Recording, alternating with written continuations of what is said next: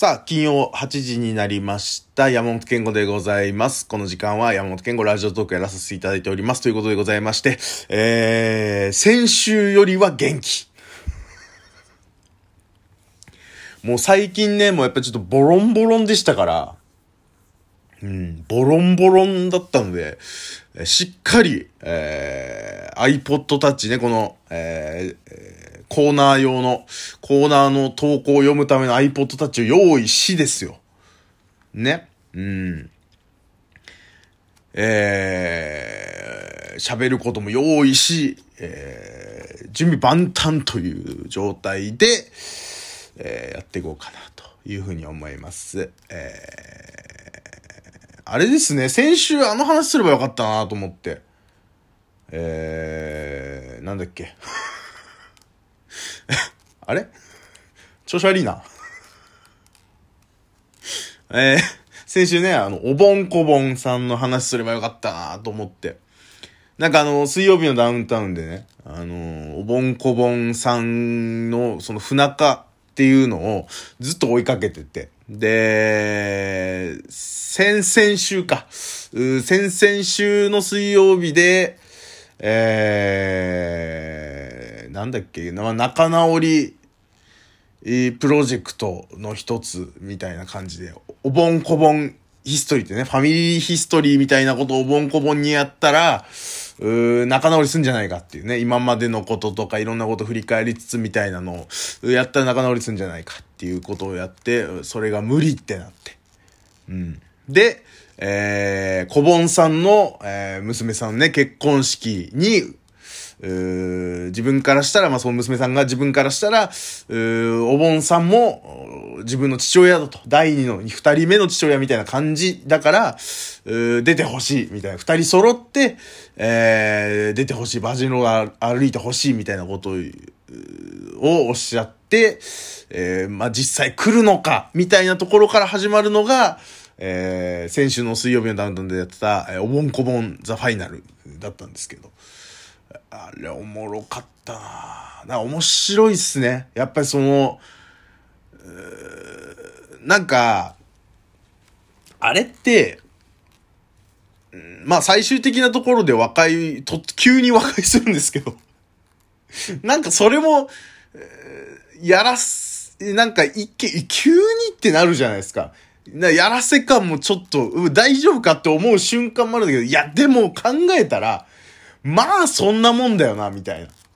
なんかこう、全体感、もちろん芸人のコンビっていうところで、えー、ものすごく、うー特殊な関係性だと思うんですよ。で、僕ももちろん、あのーまあ、コンビ組んでた時代もね、そのささやかながら、うーコンビを組んでた時代もありますし、それを解散してる自分ももちろんいますし、えーで、やっぱ解散する頃にはもう、こいつはもう二度と許さんと思ってるから。うん。で、向こうも、そう思ってるだろうし。なんかそういう関係性、もともとは友達からスタートしてるんですよ。友達からスタートしてて、で、コンビ組んで、だんだんその友達じゃなくなっていくっていうか、僕はまあ友達じゃないところに落とし込もうとしてたんですね。いろんなこと、ムカつくことあっても、コンビだからで許していこうっていう、う、スタンスだったので。で、そこのズレとかもあって、みたいな、最終的に解散になるわけじゃないですか。で、なんかそれで言うと、そういう身からすると、やっぱり普通の友達でやっぱないわけですよ。うん。仕事仲間であり、まあ、ちょっと家族に近い部分もあり、うん。みたいなね。そう、一時的に僕からしたらそう思ってたみたいなところもあって、だから、こう、経験した人とそうじゃない人の視点みたいなので、ちょっと、ちょっと違うと、見え方が違うと思うんだけど、まず経験してない人からしたらもう、ただただその、ね、もともと友達だったおじさん同士が、ね、もう、しょうもないことで、まあそれはね、本人たちからしたらしょうもなくないんだけど、まあ、得てして人の喧嘩ってしょうもないじゃん。なんか、なんでそんなことでそんなそのさ、口聞かねえとかさ、もうその、ね、それこそ人生かけてやってる芸人っていう仕事をもう解散してもいいみたいなこと言い出す。もうどうでもいいやんっていう。なんかそういう、もうどっちかが謝ればいいじゃんっていう。うん。どっちも大人じゃないし、まあ、まあ、お盆師匠がちょっとっていうところとかもあったりはするんだけど、もちろんね。なんか、全体的にやっぱりそれぞれ、あれ、めちゃくちゃ面白かったじゃないですか。で、僕、今年一番になるぐらい面白いと思うんですよ。この、お盆こぼんザファイナル自体はね。今年一番の企画だと思うんです。展開も含めて。で、それって、なんでかっていうと、やっぱ自分たちに置き換えられるんですよね。それは、自分が見てた誰かと誰かの、その友達、自分の友達と友達が喧嘩してるとか、そういうこともあるじゃないですか。で、もしくは自分が当事者のパターンもあるじゃないですか、もちろん。で、あの、その関係性に置き換えられるわけですよ。あ、学生時代こんなんあったとか。うん。あるある。そう、なんかどうでもいい。自分からしたらどうでもいいこと、自分の友達と友達が思いてても嫌な感じとか。で、それこそ親が喧嘩しててとか、どうでもいいことでとか。人間関係に、やっぱその、ね、関わってる、人と人が関わってたら、大体その揉め事ってどっかのタイミングで体験していくじゃないですか。ね。定期的にあるもんだと思うんですよ。だから、究極のあるあるなんですよね。究極のあるあるなんですよ。うん。で、それプラス、そのあるあるを、とんでもない孫もいるじいさんたちがやってるっていう、面白さ。うん。面白さと、ちょっとなんかでも、それプラスアルファ、一般のその、ね、芸人目指してたこととかない人たちからしたら、そのコンビっていう特殊なね、自分たちの想像し得ないこの関係性、当事者になったことのない、まあ、もちろんテレビとかでね、そのコンビっていうのはこういうもんだよっていうのを語られることいっぱいありますけど、そこをさ、うーん、なんだろう。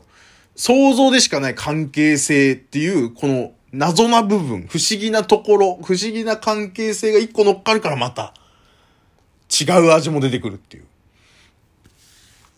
いうのがやっぱもう世の中に受けたの、受けたんだろうな、受けるんだろうな、みたいなのはすっごい思いましたね。うん。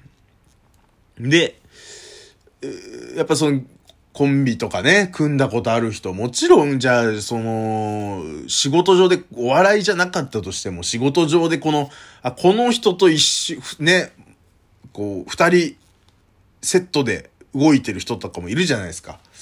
う仕事上とかね。まあ、そういう関係性ももちろん近いし、で、またコンビっていうのは、う不思議なところがあってっていうのが分かってる人からしたら、まあ、おもろ白いし、うん。もうあの感じもわかるんですよ。あ、もう解散解散っていう。はい、もうわかりました。もうやめたら、みたいな。あの、あの感じめちゃくちゃわかんのね。誰しもがそこにたどり着いてると思うんですよ。コンビ組んだことある人。それはね、短かろうが長かろうが、もうこいつとやってられんわっていう。で、それは、得てして、あの、お笑いの部分じゃないんですよね。お笑いの部分でも嫌いなこととかもあると思うんですよ、もちろん。で、出てくると思うんですよ。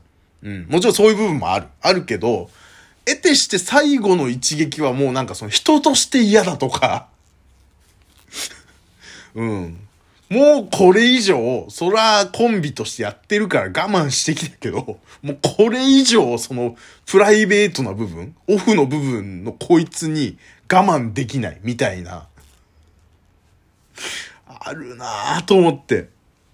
うーん、面白いよね。そう考えたらやっぱその人間ドラマに近かったし、ドキュメンタリーなんだけどバラエティだし、味付けとかもしっかりしてて、なんかこう、途中でね、えー先週か、あ、先々週、その、前々回、えーお盆、小盆ヒストリーの時に、衣装が揃わないっていうね、もう仲は互いしてから、衣装一緒になる、同じ服着ないみたいな、揃いの、あのージャケットとかしないみたいな、振りがちゃんとこの一番最後ラストに繋がっていくっていうこととか、その構成のうまさみたいなのも、編集とか構成、のうまさ、その衣装揃わないっていうのがなんかおぼんこぼんスロットみたいな感じでなんかふざけた演出してたんですよ。だから、あ、これで一ボケなんだろうなって思ってたのに、次の週のラストに繋がっていくっていう、この、そこで笑いを取ってる、受けを取ってるんだけど、その演出でね、編集で受けを取ってんだけど、それは、振りなのっていう。あれは、うまいなっていう、すごいなっていう。うん。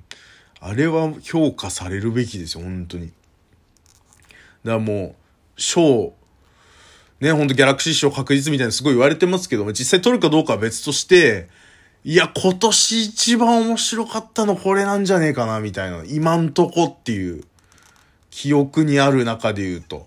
うーん。いや、若干、うーん。やっぱでも人と人の思い事なんだよね。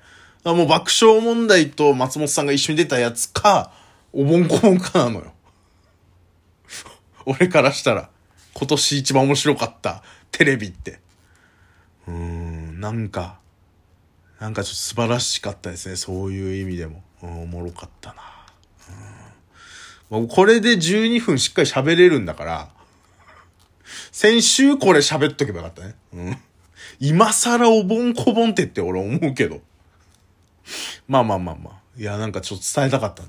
うん。これすっごい、皆さんもぜひ、あのー、何らかの方法で見ていただければなと、見てない方はね、うん、欲しいなと思いますね。えー、まあまあもう一本ぐらいやろうかな。うん、そう、この後、ね、えー、部屋の掃除しなきゃいけなくて。